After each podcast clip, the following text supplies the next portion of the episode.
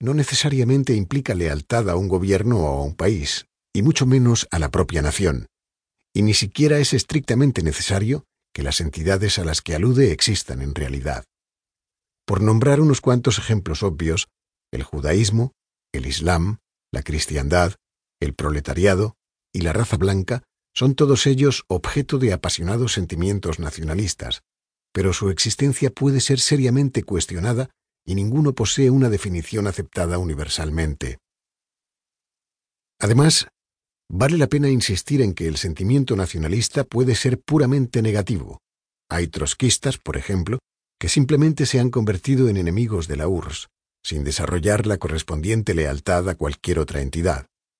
Cuando uno percibe las implicaciones de algo así, la naturaleza de aquello a lo que llamo nacionalismo se vuelve mucho más clara.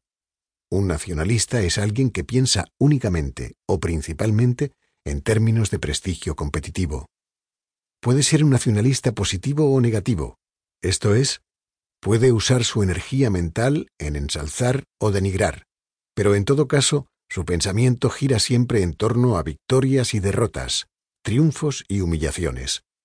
Ve la historia, en especial la historia contemporánea, como el interminable ascenso y declive de grandes unidades de poder, y cualquier cosa que ocurre le parece una demostración de que su propio bando está en ascenso y de que algún odiado rival ha comenzado a declinar. Con todo, es importante no confundir el nacionalismo con el mero culto al éxito. El nacionalista no sigue el elemental principio de aliarse con el más fuerte.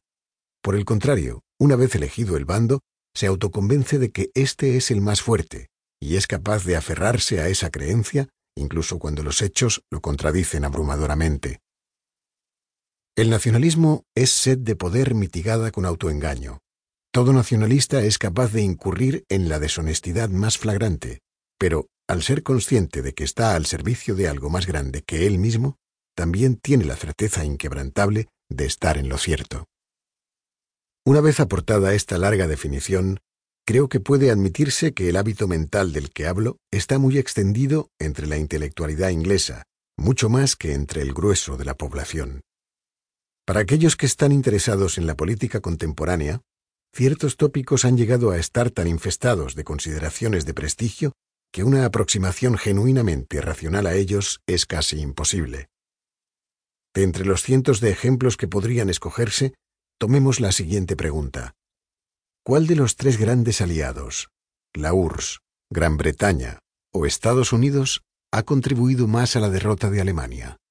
En teoría, sería posible dar una respuesta razonada y quizás incluso concluyente a esa pregunta.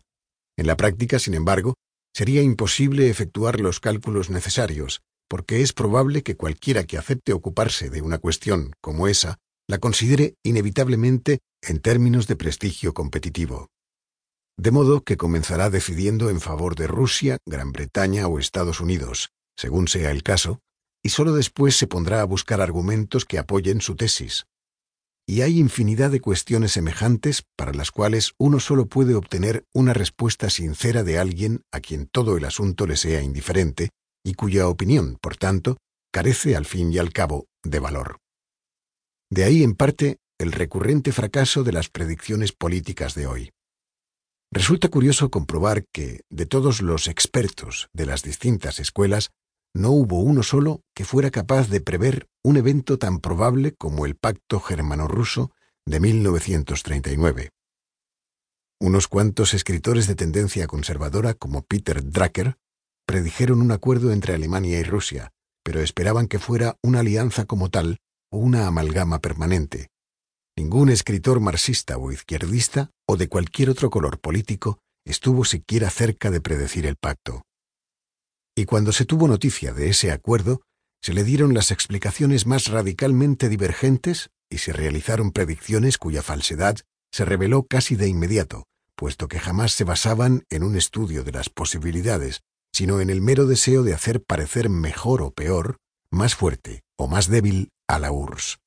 Los comentaristas políticos o militares, al igual que los astrólogos, son capaces de sobrevivir a cualquier error, porque sus seguidores más devotos no acuden a ellos en busca de una apreciación de los hechos, sino para estimular sus lealtades nacionalistas.